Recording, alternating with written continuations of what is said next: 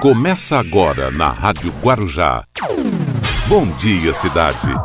Apresentação: Hermínio Matos e Marcelo Castilho.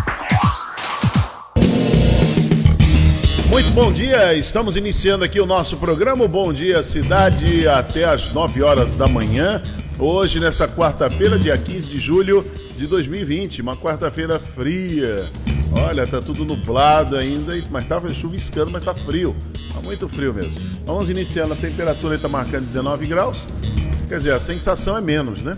Mas vamos aqui começando o programa. Já já o professor Luiz Paulo no Você Sabia. Também tem o, o Rubens Marcon Pense Nisso.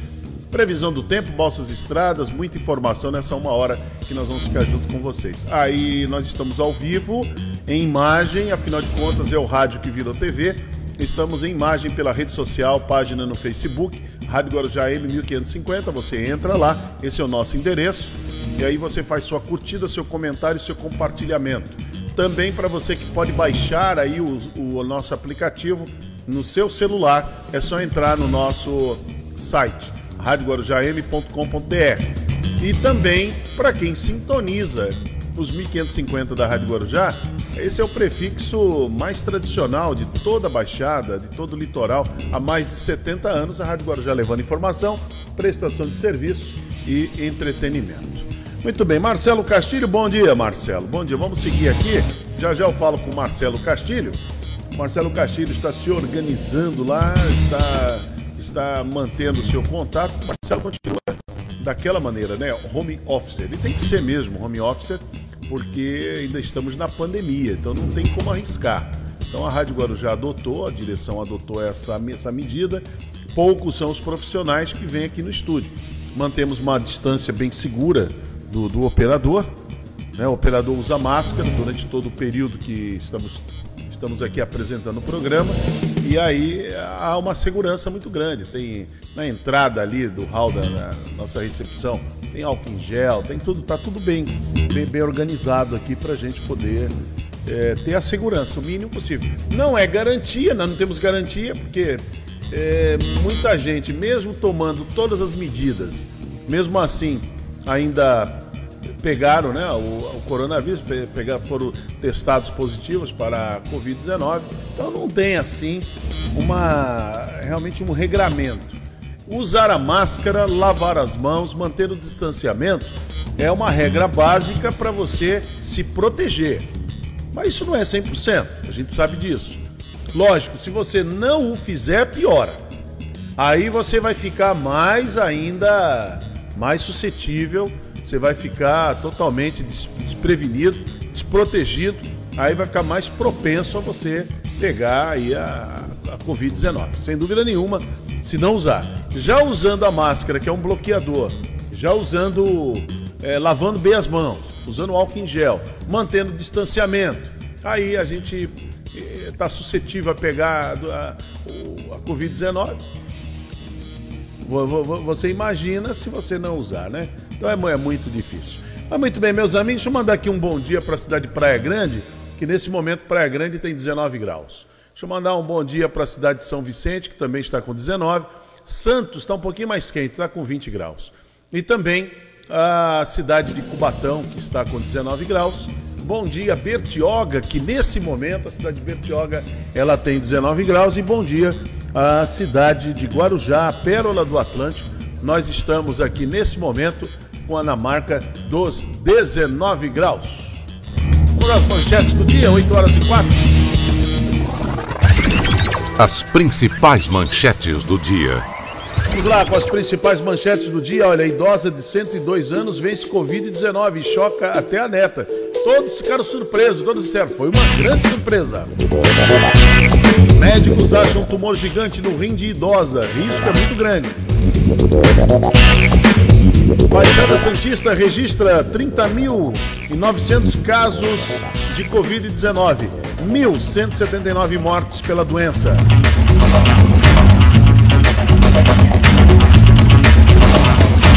Vale do Ribeira ultrapassa 2.200 casos de Covid-19 e chega a 60 óbitos pela doença.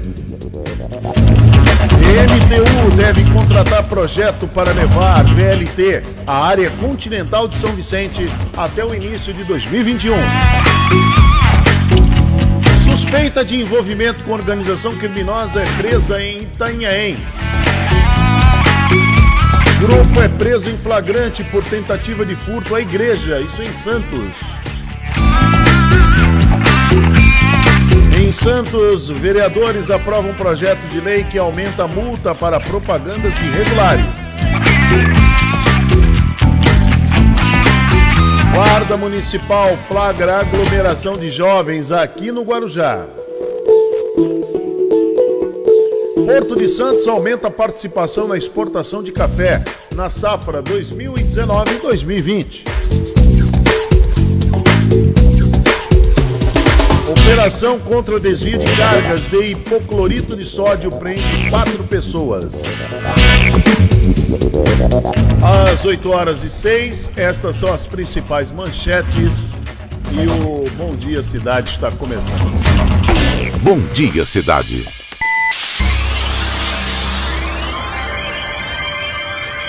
Oferecimento: City Transportes, Móveis e Colchões Fenícia, CRM Centro de Referência Médica de Guarujá.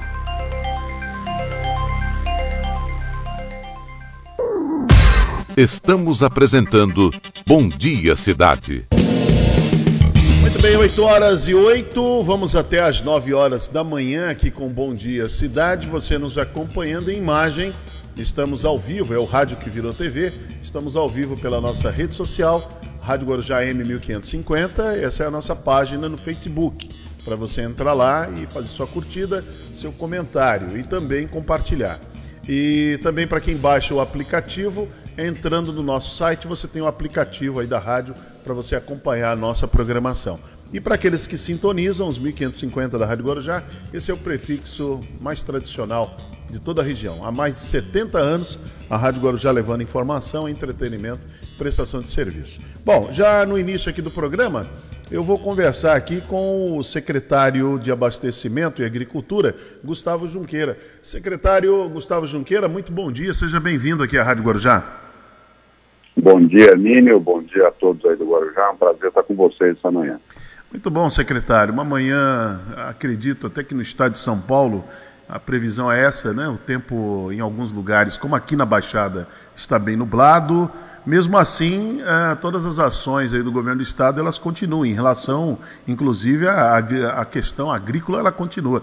Secretário, esse programa que vocês eh, estão desenvolvendo é o PTV, que é Permissão de Trânsito Vegetal. O, o, o, que é isso, hein, secretário? Explica para os nossos ouvintes.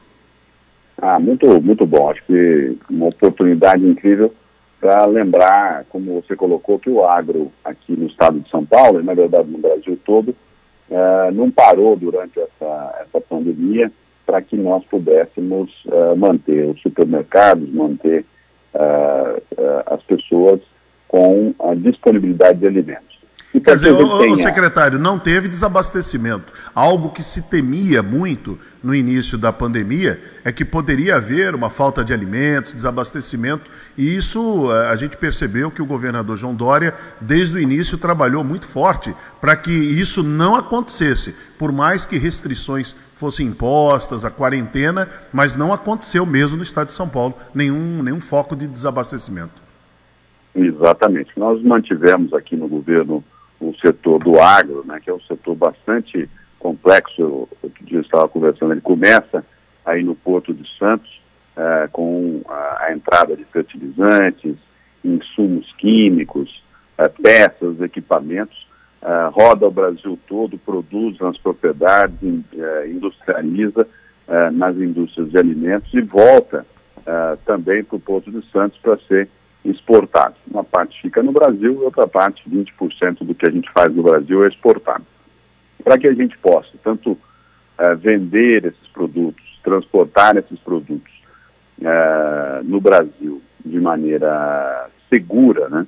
E segura para as pessoas, mas também segura para a agricultura, porque essa agricultura no Brasil é o maior negócio que nós temos, é a coluna vertebral da nossa economia e, e é ela que permite vários outros negócios, uh, para que vários outros negócios possam ser feitos aqui uh, no nosso estado.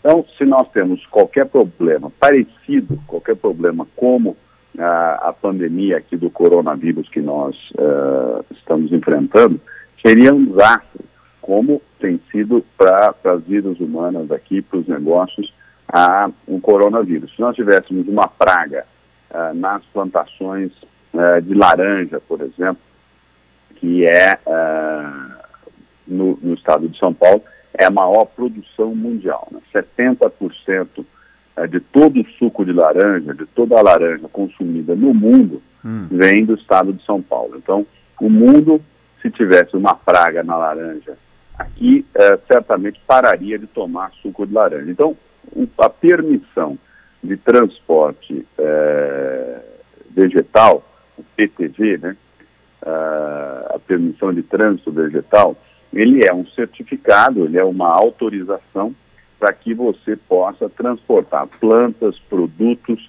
vegetais de um lugar para outro, né? do, do interior de São Paulo para o Porto de Santos, uh, de São Paulo, nos nossos viveiros aqui para outros estados do Brasil, uh, de maneira que vocês possam, então, toda a população, estarem assegurados de que aquela planta não está levando nenhuma doença. Sim. Isso era feito manualmente no início do governo era feito manualmente. O governador João Dória, desde o primeiro dia, passou para todos os seus secretários um mandato uh, de digitalizar uh, o governo do Estado. E na Secretaria da Agricultura nós temos trabalhado de maneira bastante diligente e focada para que isso aconteça. Então nós temos uh, agora o PTV, né, a permissão de trânsito vegetal, também no sistema GEDAG, que é o sistema de gestão uh, da defesa animal e vegetal, porque isso a gente também faz o transporte de animais, né, esse controle. Então agora o controle todo está digitalizado dentro do GEDAV, que é um sistema, e isso uh, facilita muito a vida do uh, produtor rural que não precisa mais sair da sua propriedade e ir até a Casa da Agricultura conversar com um fiscal com um funcionário do governo para tirar o seu cadastro, para tirar o seu, a sua permissão. Agora ele faz direto da sua mão, direto uh, no sistema digital. Então esse é um avanço, é o governo digital que a gente vem imprimindo aqui. Até 30 de junho, só para você ter uma ideia, Sim. nós vamos ter uh, já 52 mil uh, permissões de trânsito vegetal emitidas no Estado. Seja, agora, secretário, desse você... ano até 30, hum. 52 mil. Isso agora tudo vai ser digital. Ótimo, excelente, isso é muito bom mesmo. Agora, é, só, só para reforçar, quem é que pode tirar mesmo esse, esse documento, PTV? Para poder, poder ter Na verdade, não, não quem pode, mas quem deve, né? Quem Acho deve tirar? Todos os produtores rurais que fazem aí é, venda de mudas, por exemplo, vendas de, de laranja, vendas uh, de outros uh, produtos uh, vegetais aqui do estado de São Paulo.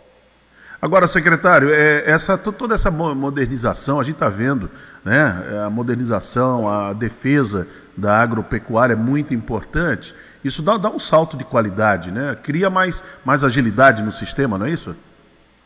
Não tem nem dúvida. Acho que não dá para a gente contar é, numa sociedade é, digital, né, onde todos nós estamos trabalhando remotamente com eficiência, onde todos nós é, olhamos a nossa vida na palma da mão com o celular, é, onde todos nós aí assistimos a todos os dias informações do mundo todo online, depender de um sistema analógico que é o governo, ou seja, um sistema que você precisa sempre uh, fazer uma, um, esforço físico para ir até um lugar, uh, ir um balcão e com isso uh, ficar aí à mercê de um atendimento que pode ser bom em um lugar e não tão bom no outro. Então a padronização, a, a qualidade através da digitalização é, sem dúvida alguma, um direito da população e um dever do Estado uh, como várias outras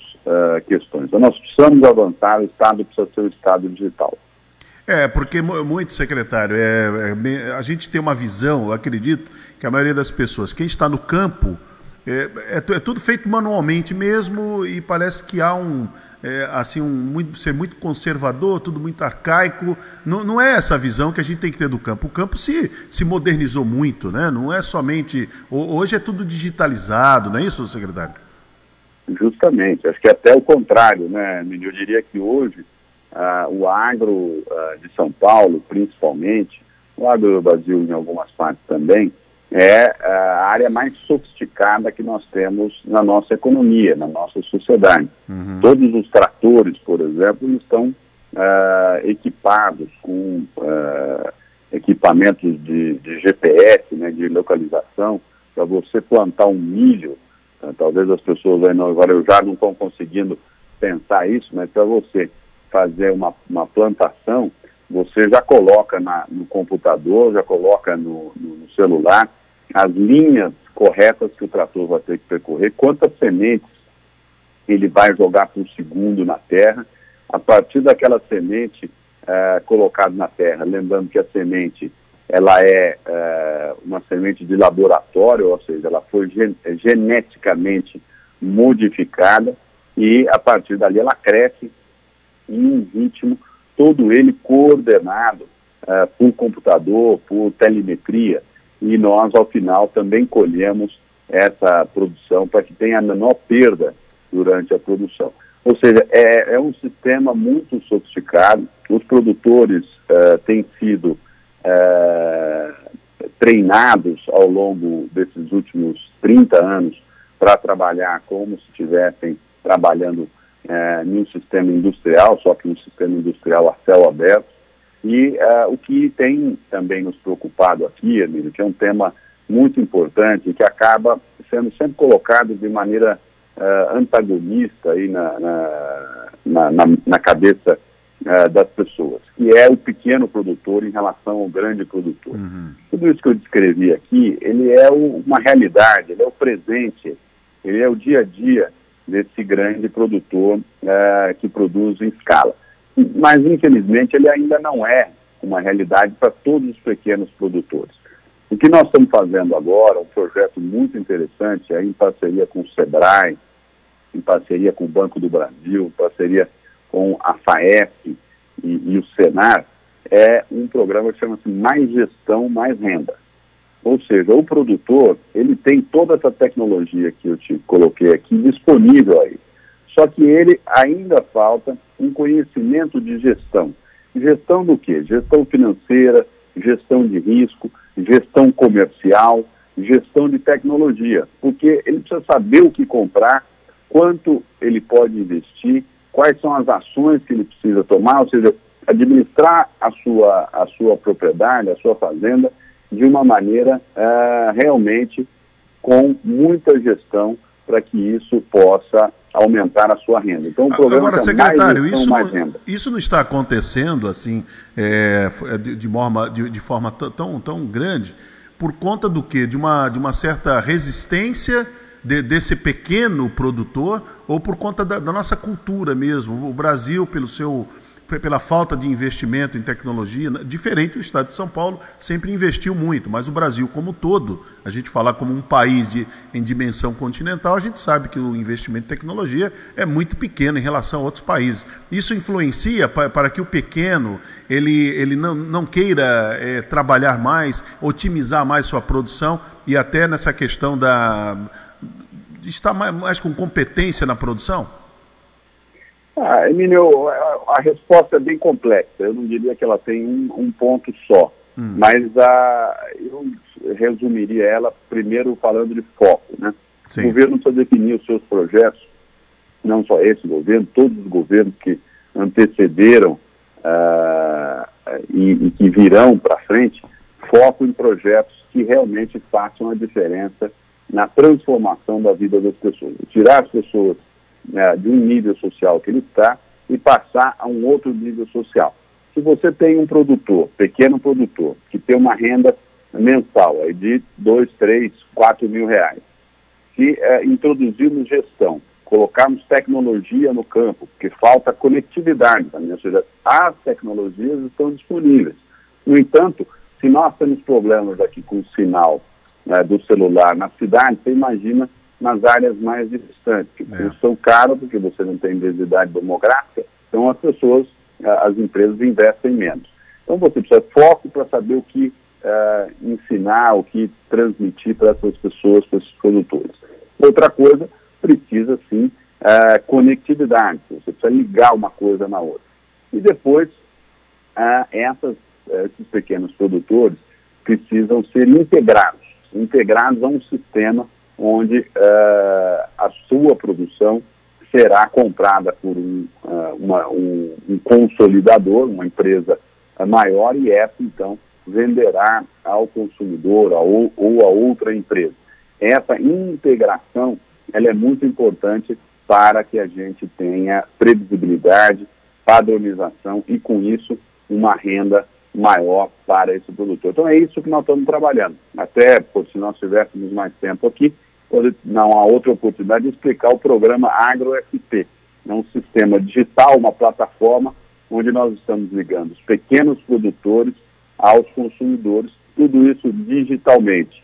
Portanto, esse produtor vai conseguir vender a sua produção através desse, dessa ferramenta que vai ser muito interessante aí e será ainda implantada durante o, o governo João Dória. É, vamos combinar uma, uma próxima entrevista com o secretário eh, Gustavo Junqueira, que é o secretário de Abastecimento e Agricultura do Estado de São Paulo, até para falar sobre, sobre eh, eh, essa segunda etapa, esse segundo programa que ele está falando, que ele está comentando com a gente. Hoje ele está comentando com a gente sobre o PTV, que é a permissão de trânsito vegetal, que é muito importante, mas também a modernização do, do agronegócio, principalmente para o pequeno produtor. Isso é de fundamental importância, que a gente sabe quantas famílias, hein, secretário, dependem da, da sua renda, de manter é, essa cultura de manter as suas famílias e mantém a economia na região também que mora, não somente para aqueles da, da, área urbana, mas lá na área rural também, mantém-se a economia ativa ali, viva, e mantém-se aquela roda da economia funcionando. Por isso que é importante, cada vez mais, o governo do Estado de São Paulo está investindo no, no agronegócio, somente na questão da agricultura familiar. Secretário, obrigado viu, pela sua participação, muito bom poder te ouvir esses seus esclarecimentos, trazendo essa informação tão necessária à população aqui da, da região da Baixada Santista. Emílio, um prazer, um prazer falar com vocês. E quando quiser, podemos fazer uma entrevista longa aí, bater um papo, para que toda a Baixada Santista esteja mais perto do agro, porque o agro está em todos os lugares, e aí com certeza vocês que nos ouvem farão essa conexão entre o agronegócio uh, de São Paulo e, e, a sua vida no dia a dia. Muito obrigado, um, um bom final, resto de semana para vocês. Muito obrigado. Está aí o secretário de Abastecimento e Cultura aqui do Estado de São Paulo, Gustavo Junqueira, conversando com a gente aqui no Bom Dia Cidade. 8 e 24 Bom Dia Cidade.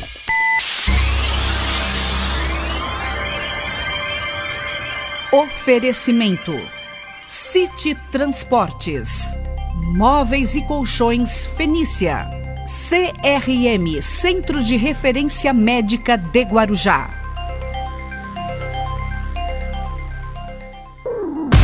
Estamos apresentando Bom Dia Cidade. Muito bem, até às 9 horas da manhã, vamos com o Bom Dia Cidade e você nos acompanhando em imagem através da rede social página no Facebook, Rádio Guarujá M1550.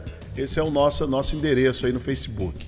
Também para quem baixa o aplicativo, entrando no nosso site. E para quem continua sintonizando, toda a região, toda a Baixada, os 1550 da Rádio Guarujá. Olha, essa informação aqui é importante que é promissora. A MTU deve contratar projeto para levar o VLT à área continental de São Vicente até o início de 2021. A mudança de planos ocorreu após aqui a, a, intervenção do próprio prefeito e do, dos vereadores ali de São Vicente para que eh, isso acontecesse. Então isso é muito importante. Importante que o prefeito lá, o, o Pedro Gouveia, esteja bem atento a esses, a esses detalhes, que a área, essa área chamada, chamada área continental dali de São Vicente deve ter em torno, aproximadamente assim, de entre 150 e 160 mil pessoas que moram lá. É muita gente. A densidade lá é, é muito grande, muito grande, né? Então, demográfica, a densidade demográfica é muito grande. Então, é, precisa, precisa ter aí toda um, uma visão, um olhar para que o transporte, a locomoção dessas pessoas seja feita num tempo menor e com conforto, com segurança. E é isso que está sendo feito. A Baixada Santista, lamentavelmente, registra 30.900 casos da Covid-19, 1.179 mortes pela doença e ontem a região ultrapassou a marca de 21 mil pacientes recuperados aí da doença. Então é importante, dos 30.900, quase 31 mil, 21 mil se recuperaram. A duras penas, mas se recuperaram. Porque parece, quando fala que alguém se recuperou, eu vou voltar nesse tema, parece que foi fácil. Né? Aquela, aquelas velhas histórias, né? Parece que vai tirar com a mão. Não, não foi, não é tirar com a mão. É, é, é, o negócio é bravo. Você pode ver que o presidente Bolsonaro, que testou positivo para Covid-19, no começo, do jeito que ele se comportou, deu para desconfiar que ele não, não estava. Mas agora parece que o negócio pegou, porque ele está recluso, tem que ficar no quarto. Logicamente, nunca saberemos a verdade se ele realmente sentiu o, o, o que, o, o, que, a, o que a Covid ela traz, traz para todo mundo. Pode ser num grau menor, num grau maior, mas ela traz o desconforto. Não tem essa história. E vamos ver se daqui para frente o presidente não vem mais falar aquelas bobagens de dizer que todo é assim mesmo, todo mundo morre, é uma chuvinha. Lá atrás era gripezinha, resfriadozinha, agora não é não. Não é, isso não é mesmo, é, é coisa séria. E ele está passando é, Paulo Scaff, o presidente da Fiesp, foi testado positivo também. Todos que estiveram com o presidente, alguns já estão testando positivamente. É um problema muito sério, então não é para tratar isso com menosprezo. E a quarentena foi muito importante, porque se, se o Brasil hoje está aí, quase chegando perto, vai chegar esse final de semana, lamentavelmente, perto dos, das 80 mil mortes. Se não tivesse feito a quarentena lá atrás, teria sido pior. O estado de São Paulo, por exemplo, está em torno de 17 mil mortes. É, parece que é isso. vou pegar, pegar aqui a informação. Se não tivesse feito a quarentena logo no começo de março, hoje o estado de São Paulo estaria passando aí, brincando de 80, 80 mil mortes. Então foi importante a decisão para salvar, preservar a vida dessas pessoas. Bom, 8h30, 8h30 agora, eh, vamos, vamos chamar o Rubens Marcon. O Rubens Marcon agora? Não, o Rubens Marcon é depois. Deixa eu trazer o professor Luiz Paulo, o professor Luiz Paulo tá pendurado aí. Vai ou não vai? Vai ou não vai com o Você Sabia? Chama aí o professor Luiz Paulo. No Bom Dia Cidade, você sabia? Bom dia, Hermínio! Bom dia, Marcelo! Bom dia, cidade! Hoje o tema do Você Sabia é maravilhoso. Feijoada. Oh, Hum, que delícia, hein? Se bem que a essa hora da manhã é complicado já falar de feijoada, mas já vamos projetar para o almoço, não é verdade? Todo mundo fala que a feijoada é uma invenção brasileira, que é uma invenção dos escravos. Eu não diria uma invenção, na verdade é uma adaptação a um prato francês. Sim, vamos lembrar que o Brasil no século XIX ele copiava a, o jeito da França. A corte brasileira falava francês. Né? Dentro do Palácio São Cristóvão, do, do Palácio da Boa Vista, falava-se francês porque era muito chique falar francês. Então, todo mundo queria copiar as coisas da França. As donas das casas grandes, elas copiavam um prato francês que na época era chiquérrimo, que era o cassoulet o cassoulet, ele, se eu posso chamar desse jeito, ele é uma espécie de feijoada branca. então o que, que acontece? Você tem o feijão branco, você tem partes nobres do porco, como uma parte da costela, do lombo, servidas num caldo, né? E aí o que, sobrava do porco era dado aos escravos, era deixado aos escravos. E os escravos começaram a adaptar. Então, a farofa, por exemplo, que come com a feijoada é uma adaptação do cuscuz francês. A salada que se comia de acelga é, no, no cassoulet é, foi substituída pela, folha, pela é, couve é, fatiada. Então nós temos uma série de adaptações que fizeram com que o cassoulet fosse o avô, mesmo que muita gente não reconheça, da feijoada brasileira. Então hoje, na hora do almoço, quando você olhar a sua feijoada, saiba, tipicamente brasileira, mas que tem um pezinho lá na França. É a curiosidade que move o mundo. Muito bem, está aí o professor Luiz Desmancha Prazer Paulo, né?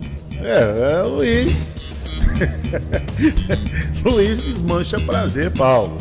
Tá certo. Quer dizer que a nossa feijoada ela tem um avô, quer dizer, lá um pezinho lá na França. Quer dizer, o Brasil não tem nada, é, é, nem nós aqui criamos nada, pelo jeito. Não é possível coisa dessa. Agora, vou dizer uma coisa para vocês. Eu, ah, tem muita gente que deve, não, não deve concordar com o que eu vou falar aqui, no, nem, sem o menor problema. Não precisa concordar. Como dizia o vereador é, Vanderlei Maduro, nos seus tempos de presidente de Câmara, que estava aqui na Rádio Guarujá, isso lá nos anos 2000, começo né, dos anos 2000, ainda estamos nos anos 2000, lá em 2004, ele dizia assim, minha opinião é passível de contestação. Então, o que eu vou falar aqui é passível de contestação. Vamos lá. Eu experimentei caçulé, esse caçulé.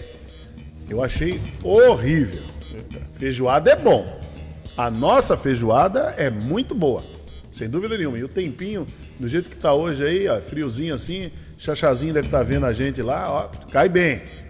Cai bem, com uma boa moderação, cai muito bem uma boa feijoada. Agora o caçulé, eu vou te falar, eu não gostei. Eu não gostei. Eu experimentei uma vez, não gostei. Não cai, não. Talvez eu não tenha é, paladar, uma cultura de paladar para isso. Pode ser, pode ser. Né? Fui acostumado com uma comida mais, mais assim, mais, mais simplória mesmo, mais do, mais nossa, né, do dia a dia, arroz, feijão, essa coisa toda.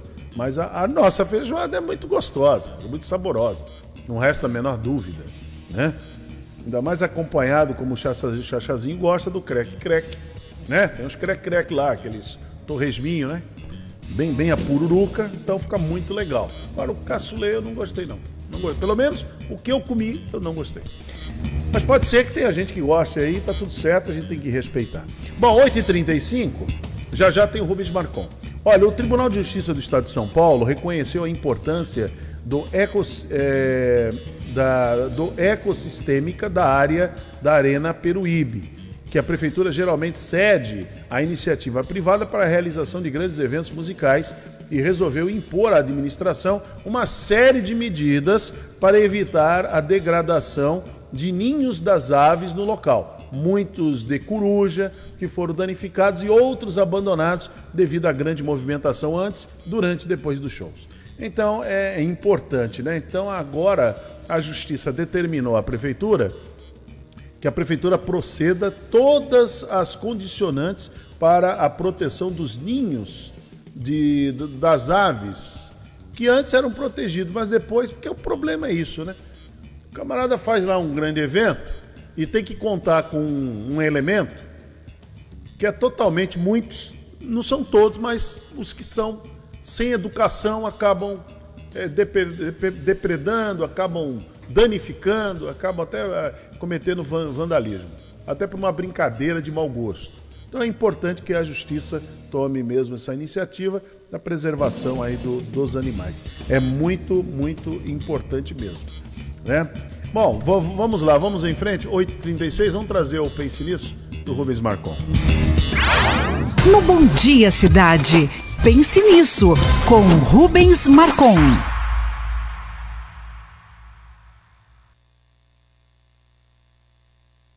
Bom dia, Hermílio.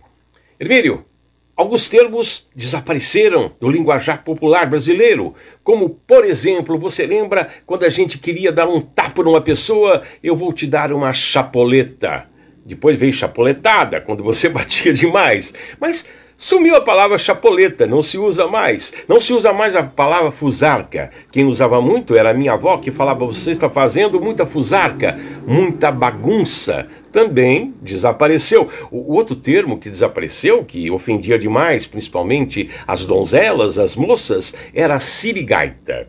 Você é uma sirigaita. Era aquela pessoa que falava muito e geralmente falando mal dos outros. Quando não, a gente chamava ela de lambisgoia. Lembra? Você é uma lambisgoia. Aquilo era uma ofensa muito grande. Outros termos como supimpa muito bom. Quando o negócio era fantástico, a gente dizia isto é supimpa. Eu não cheguei a falar muito o termo supimpa, mas era um termo é, muito usado. Marmota, opa, marmota, quando a pessoa falavam coisas em verdades, quando é, eram falácias, não eram coisas verdadeiras, ele está contando uma marmota. Isso só para a gente relembrar alguns termos antigos que a gente usava no linguajar popular brasileiro.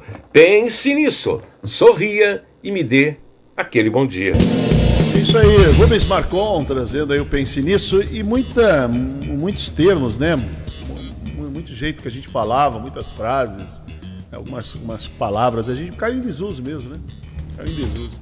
Eu me lembro que aqui a gente dizia, quando ia pedir um dinheiro, eu perguntava, quanto é que custa um exemplo, vou dizer assim, quanto é que custa essa máscara aqui? Aí a pessoa dizia assim, ah, custa dois manguinhos. Cinco manguinhos, lembra do mango? Mango era um termo que se usava aqui em Santos, né? Muito falava cinco mangos. Né? E assim vai, né? gírias, assim foi, foi caindo em, em desuso com o passar do tempo. Muito bem, 8h39, o Marcon volta amanhã aqui com a gente na programação. E a Guarda Civil Municipal aqui de Guarujá, até nós comentamos isso ontem aqui no programa. Então realizou uma operação para dispersar uma aglomeração de jovens em frente à Praia das Astúrias. As imagens estão aí rolando na rede social. Mostra o momento em que as equipes chegaram ao local onde estava a aglomeração de pessoas, o que não é recomendado pela Organização Mundial de Saúde, ainda mais durante a pandemia da Covid-19. Então, uh, isso aconteceu, foi no último domingo. Até o prefeito, quando participou aqui com a gente na, na segunda-feira, ele comentou sobre isso. Eu, tava, eu esteve perguntando a ele sobre a questão se as pessoas estão respeitando. Porque em Santos, em Santos a gente viu o que aconteceu na praia. Aborreceu muito o prefeito de Santos. É, o Paulo Alexandre ficou muito aborrecido com a atitude do povo santista. Foi lamentável. Foi lamentável ver a, a, aquele povo que, que foi à praia ali naquele momento. Inclusive ali muitos se classificando como pessoas assim, muito esclarecidas, até acima da média, entendeu? Porque bagunça, é, não querer seguir a regra é coisa de periferia, na cabeça dessa elite rastaquera. Mas a gente vê o que eles fizeram. E aqui na Praia dos Astúrias, inclusive a, o local aqui, conheço bem essa rua, é a Rua Nelson Cajado. Então os moradores denunciaram as aglomerações e a perturbação do sossego. Então nas imagens então, apresenta ali jovens, dezenas, ali, e pedestres também reunidos, sem máscara de proteção e desrespeitando as recomendações do distanciamento social. Eu não consigo, realmente, eu não consigo entender o que, que é isso. Não tem vacina, não tem vacina ainda, porque o único remédio seguro que vai ser para essa pandemia é a vacina. Sem a vacina não tem saída. Não adianta fazer isso. Não adianta ir para dentro do shopping se aglomerar. Não adianta sair na rua, por exemplo, vou na praia, vou me aglomerar. É uma coisa assim que é insana, não dá para entender. Ou as pessoas não, não são negacionistas, toda essa turma aqui é tudo um bando de negacionistas. Entendeu? Eles são negacionistas, não querem aceitar que existe o, o vírus, o coronavírus, que o coronavírus judia da pessoa. Não tem jeito. Não tem jeito, vai judiar mesmo. Se você pegar a Covid-19, você vai, você vai ver o que vai lhe acontecer. Não é fácil, não. E a situação, ela não, ela não está boa, não. Ela não está boa, porque, só para você ter uma ideia, para quem acha que o coronavírus não é nada, que o Covid, ah, Covid-19, vai botando fé na cloroquina para você ver o que vai, vai dar. Não é assim, não. Não é fácil. Fosse fácil. É, é, é, nós brasileiros, nós temos que parar com essa, com, com essa forma de pensar, de disseminar ignorância nesse ponto, de dizer assim: ah, como não tem nenhum remédio comprovado, vai esse mesmo. Como vai esse mesmo? Quer dizer, se você tem um problema de saúde, não tem um remédio, você vai usar qualquer coisa? Não pode usar qualquer coisa. Tem que ser a, a, aquela, aquele remédio específico para aquele tratamento. Então, para a Covid-19, não tem. Essa cloroquina que virou aí mote de campanha, virou mote de campanha. Virou mote de campanha. É para se dizer que o Jair Bolsonaro tinha razão. Quer dizer, ele nunca estudou nada sobre o assunto, não sabe nada sobre o assunto. É apenas o conceito é, como não existe o remédio específico e não tem vacina, vai cloroquina mesmo. Cara, isso é, isso é pior do que ignorância, né? Porque o ignorante é aquele que ignora o fato. Agora, quando você abraça uma causa dessa maneira, aí você vai para irresponsabilidade e outras coisas mais. Olha, a justiça suspendeu a liminar que obrigava os planos de saúde de cobrirem os testes sorológicos contra a Covid-19, que detectam a presença de anticorpos, o IgA, IgG e o IgM no, no sangue do paciente, produzido pelo organismo após exposição ao novo coronavírus. A decisão da Justiça acata uh, o argumento da Agência Nacional de Saúde Suplementar, que diz que não é possível fazer o uso dos testes, de testes, de forma é, é paulatina e segura, como auxílio no mapeamento de pessoas infectadas. Então tá aí, ó. Plano de saúde não tem mais obrigação de fazer o teste. Então vai brincando. Vai brincando, vai se aglomerando, vai achando que as autoridades estão exagerando. Não está exagerando, não. Não estão exagerando. Não tem UTI para todo mundo, não existe UTI. O que o coronavírus, o que essa pandemia mostrou para o Brasil é como o Brasil é frágil na área de saúde. Nós sempre fomos. Nós sempre fomos frágeis. A central de vagas para UTI, para quem precisa usar o sistema público de saúde, ela é escassa. Não adianta você culpar o prefeito e dizer, ah, o prefeito tem que achar vaga para UTI. Não dá. Quem, quem, quem regulamenta a vaga é o governo do estado. E tem que olhar o estado de São Paulo como um todo. Então não é fácil essa situação. Não é fácil conseguir equalizar, equacionar, melhor dizendo, é, é, esse ponto. Então não é, não é brincadeira, não. Por isso que precisa tomar todas as medidas, é necessário tomar todas as medidas, todas as precauções, lavar as mãos com água e sabão, álcool em gel quando possível, manter o distanciamento de 2 metros a 3 metros e usar a máscara. Tem que usar máscara, não tem jeito. Não tem jeito. Bom, 8h45, faltando 15 minutos para as 9 da manhã, nossa janela comercial, já voltamos aqui no Bom Dia Cidade. Bom Dia Cidade.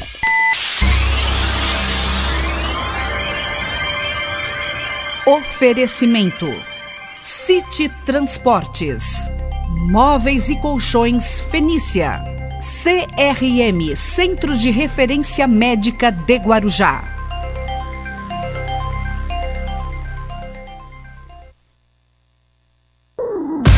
Estamos apresentando Bom Dia Cidade. Guarujá, essa é a rádio. De segunda a sexta-feira, das 12 às 13 horas, não perca a Rotativa no Ar, o mais tradicional e completo informativo da Baixada Santista. Produção da equipe de jornalismo da Rádio Guarujá AM. 1550. Restaurante Dom Comilão, o restaurante com comida caseira de verdade. Cardápio variado para que você tenha uma dieta equilibrada, saborosa e saudável. Almoço a partir das 11 horas com diversas opções de sucos naturais. Aproveite também uma suculenta feijoada aos sábados. Faça já o seu pedido. Disque Marmitex 3062-1998 ou WhatsApp 99671-1841. Restaurante Dom Comilão, no Guarujá, em frente ao Hospital Dom Domênico. Em breve, inauguração da pizzaria. Siga nas redes sociais, arroba Dom Comilão. Estamos apresentando Bom Dia Cidade. Muito bem, vamos até às nove da manhã aqui com Bom Dia Cidade. Olha, o bairro da Ponta da Praia passará por duas semanas intensas de vistorias e ações contra o mosquito Aedes aegypti, é, transmissor da dengue, e chikungunya, zika e febre amarela. É, vai ser a partir, começa hoje, dia 15, dia 15, e será realizada a primeira parte do mutirão, começando hoje. É, como a Ponta da Praia tem muitos imóveis, a ação é dividida em dois dias, sendo a segunda parte do mutirão prevista para 22 de julho. Já na segunda-feira, 20, imóveis localizados em algumas quadras do bairro passarão por aplicação de inseticida. Mas, é, então, é, em 2020, a Ponta da Praia registrou quatro casos de dengue e dois da chikungunya. Então é importante, inclusive para você que mora aqui no bairro da Ponta da Praia, esteja atento aí a, essa, a esse programa né, de, que vai ser o combate à dengue. Agora é importante, importante é você cuidar da sua casa. Né? A dengue, ela, como é que se combate a dengue? É a gente olhando em casa, se não tem é, foco que possa desenvolver ali a larva do mosquito, para desenvolver o mosquito. Então, água parada, olhar atrás da geladeira, nos vasos. Você que tem quintal, está sempre olhando o quintal.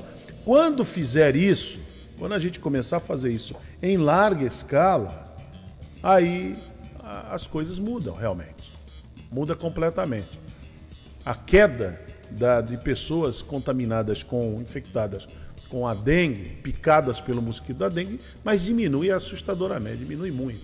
Então é importante que você possa tomar todas as suas providências, tomar mesmo e cuidar, né? Cuidar para que para que a, a coisa não se dissemine de uma maneira que aí fica fica difícil, aí vai ficar muito difícil, aí as autoridades não conseguem mais é, lidar com o problema, é um problema muito sério. Então é muito importante que você tome essas medidas. Bom, 8h49, a Câmara de Vereadores de Santos aprovou um projeto de lei complementar que aumenta a multa para quem colocar materiais publicitários em postes e equipamentos públicos sem autorização é, no município. Projeto de lei complementar de autoria do vereador Sadal Nakai e altera artigos de uma lei complementar de 2009 que trata sobre o assunto. O projeto de lei foi aprovado em segunda discussão e agora só depende da assinatura do prefeito o Paulo Alexandre Barbosa. A legislação anterior determinava que o infrator fosse notificado a retirar a propaganda no prazo de 24 horas. Caso não realizasse a retirada dentro do prazo, uma multa seria aplicada. A nova proposta agora impõe uma multa de mil reais aos proprietários das propagandas fixadas em locais públicos sem autorização. E o valor ele dobra a cada reincidência. A retirada do material irregular deverá ser feita por equipes da Prefeitura de Santos imediatamente após a aplicação da multa. Então, Santos está endurecendo, porque isso emporcalha a cidade, né? A gente vê aqueles, aqueles bannerzinhos pendurados em poste, né? É, traz, traz marido de volta, é, manda não sei o que, encontra, encontra amante não sei da onde e tal. Então, esse tipo de coisa, né? Amarração de, definitiva, tem uma aqui, amarração, tá, tá amarrado, vamos tirar. Então, esse tipo de, de anúncio, né? Compro, compro isso, compro aquilo, então tem que ter autorização. Porque senão vira a cidade fica emporcalhada. Aí você tem um comércio, que eu estou vendo aqui numa foto, tem um camarada tem um comércio, comércio ali, ele investiu na fachada, na fachada direitinho, tudo bonitinho, ele limpa tudo, aí vai lá um gaiato lá, coloca uma placa lá, é, traga o seu marido de volta, bota aquela... Aí não dá, né?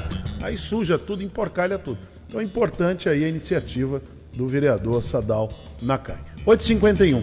A Beatriz Damasceno, ela traz aqui uma matéria para nós sobre o que Guarujá está recebendo de, de, recursos para limpeza dos morros. Então o governo liber, é, federal liberou aí uma verba de 17 milhões de reais para limpeza e retirada de resíduos dos morros ali da Vila Baiana, Morro do Macaco. Então vamos acompanhar essa matéria, parceria com a Guaru TV e a Beatriz Damasceno traz aí para gente. A gente fez uma solicitação tanto para o governo do estado quanto para o governo federal. Para o governo federal a gente fez solicitações de restabelecimento, que é o plano de detalhado de, de, restabelecimento da situação que estava esses morros. A gente tem que devolver essa situação que estava antes do deslizamento. O recurso é para para esta finalidade, para limpeza e remoção do entulho proveniente do escorregamento, inclusive com um levantamento topográfico do local para preparação de projetos futuros projetos executivos, para contenção de encostas, e também para limpeza e desobstrução de drenagem do local. É importante a gente tirar esse resíduo que está solto, porque ele pode ocasionar novos acidentes. Vê uma nova chuva, isso aqui está solto, está fácil de escorregar e ocasionar novos deslizamentos com o risco de da gente ter um, um outro acidente maior aí. Secretário, para onde vai esse material? Nós já temos previsto em planilha orçamentária. Ele tem que todo o material ele é selecionado determinados é, materiais orgânicos vai para um aterro licenciado e o outro, que é o resíduo da construção civil, que está lá proveniente do escorregamento, também tem uma destinação certa. Mas ambos vão para aterros sanitários licenciados. E existe o objetivo de solicitar uma nova verba, conseguir novos recursos para fazer obras de contenção nessas regiões, assim como está acontecendo no Morro do Macaco? Sim, nós já fizemos esse pleito para o governo federal.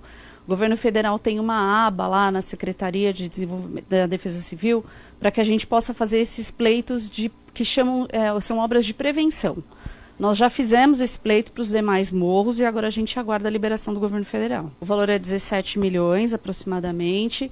O governo federal também já tinha feito um outro repasse no valor de 3 milhões e 200, que eram para outros serviços, limpeza e desobstruções de galerias, nós tínhamos também recuperação de algumas unidades de saúde e a demolição de algumas unidades que, é, habitacionais que estão é, em locais de risco que precisaram ser demolidas.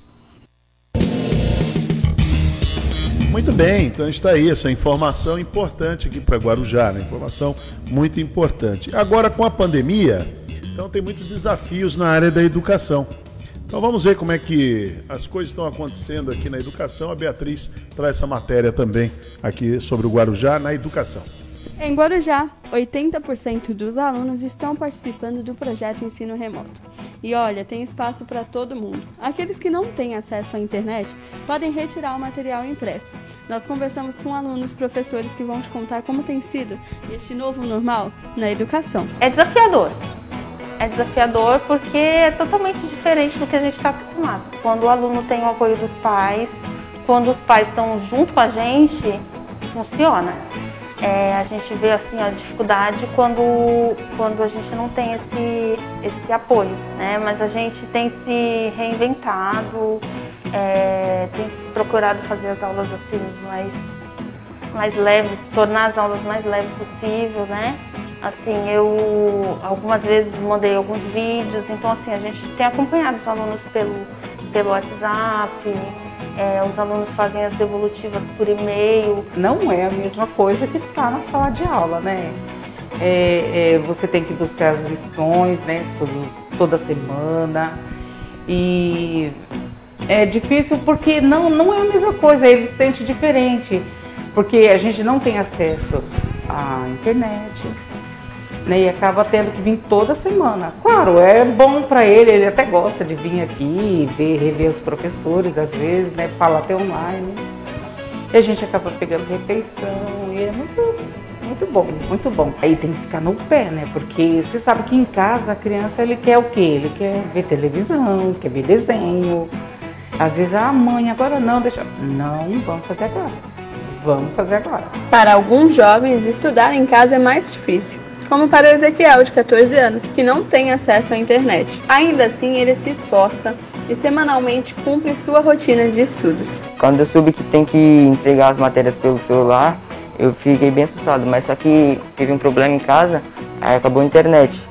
Aí eu tive que vir aqui, aí a dona Lídia, a inspetora, falou assim que eu podia entregar a lição pelo e-mail da escola, tirar foto do celular, aí eu ia entregar a lição pelo e-mail da escola. Tem que continuar estudando para ter um futuro bom, né? Mas tá bem difícil. Pra, não é só para mim, mas para todo mundo. Essas calamidades que estão tá acontecendo no mundo, tá, tá muito difícil. Não vê a hora de voltar ao normal. Não vejo a hora. Eu acho que está sendo uma coisa nova para todos, algo diferente, inesperado. Mas eu sei que é a melhor opção no momento. Eu estou conseguindo fazer todas as minhas lições. Quando eu tenho dúvidas, é, nós temos um grupo no WhatsApp. Sempre, cada dia, tem um professor online, de acordo com cada matéria, um horário estipulado. Então, todas as dificuldades que eu tenho, os professores sempre tiram e está sendo, para mim, está sendo tranquilo. E os seus amigos estão participando das aulas? Os professores estão chamando? Participem, continuem estudando? Sim, a maioria está participando. Os professores todos os dias mandam um roteiro, mandam as atividades, dá uma explicação, reforça como se manda o e-mail. Eu acho isso bem legal. Tivemos uma pesquisa né, que foi divulgada agora recentemente e nós atingimos 79,6% de acesso ao material. Esses 20% então que não foram atingidos ainda, eles compõem a nossa busca ativa. Busca ativa que é feita pelas unidades, pelos nossos orientadores de ensino, através de ligações, pelos telefones dos pais, endereço. Enfim, semana que vem começa aí uma campanha com carro de som nos bairros, cartazes eh, disponibilizados ao redor das unidades. Enfim, todo um trabalho para que não fique ninguém para trás. Nós da, da Secretaria, nós acreditamos que o sucesso do estudo remoto, ele se deve por vários fatores. Um deles, primordial, é a garantia do acesso impresso dos alunos que não têm acesso à rede. Então isso é uma, é uma situação é, primordial, como eu disse. Outra questão, outra variável muito importante é a participação dos nossos professores. Né? Não podemos deixar de lado e esquecermos que nós somos especialistas em aulas presenciais. E que um ou outro domina a tecnologia, um ou outro já usava a lousa digital nas suas aulas, mas não 100% das aulas de maneira eletrônica, de maneira tecnológica. Né? Então os professores estão de parabéns, as equipes das unidades, os orientadores, estamos todos né, nos reinventando a cada dia, a cada normatização do governo, a cada regulamentação desse estudo, para atender da melhor maneira possível nossos munícipes, nossos estudantes. Não esquece depois de mandar por e-mail as atividades, tá bom? Um beijo, fica com Deus. Tchau, tchau. Muito bem, é isso aí. O grande desafio é a, a educação e educação através, assim, remoto, né? Distância, com, com aulas que não são presenciais. Daqui a pouco o professor Luiz Paulo pode até comentar sobre isso, que é um grande desafio. É um grande desafio mesmo para o Brasil inteiro, né? Acho que o Ministério da, da Educação, agora o novo ministro, vai ter esse desafio também de encontrar a saída num país onde, as, onde os, muitos alunos não têm é, a conexão adequada, né? a conexão aqui no, no Brasil ela cai. Por exemplo, Marcelo Castilho hoje caiu lá, está com problema lá em Cubatão, caiu, acabou, não, não tem como conectar. Entendeu? Às vezes aqui a rádio também, quando tem uma chuva forte, um vento, temos também problema de conexão. Então esse é um problema do país, o país que não investiu ao longo do, das décadas em tecnologia. Né? Ficou, ficou olhando o passado. Né? Ao invés de olhar para frente, ficou olhando para trás. E ao invés de colocar ministros ao longo de vários governos, colocar ministros ali com competência para tratar do assunto de tecnologia, ficou fazendo muita politicagem dentro do ministério. Tá? E deu no que deu. E nesse, novo, e nesse governo aqui do Jair Bolsonaro também não muda muita coisa, não. Não é porque o Marcos Pontes, que é um astronauta, também não está fazendo nada. Não está fazendo, não, não, tá, não está avançando, é muito lento. É muito lento. Com a, é, realmente, com o currículo que tem Marcos Pontes, já era para estar aparecendo muita coisa em nível de tecnologia. A pandemia está mostrando aí, mais uma vez, a fragilidade do país nessa, nessa área. Bom, o Marcelo vai estar aí com vocês meio-dia no Rotativa no Ar e eu volto amanhã. Amanhã nós estamos de volta aqui no Bom Dia Cidade. Muito obrigado pela audiência, o respeito que vocês têm pelo nosso trabalho. Continuem com a programação da Rádio Guarujá. Todos vocês, uma excelente manhã de quarta-feira e até amanhã. Jornalismo responsável com credibilidade, levando até você a informação.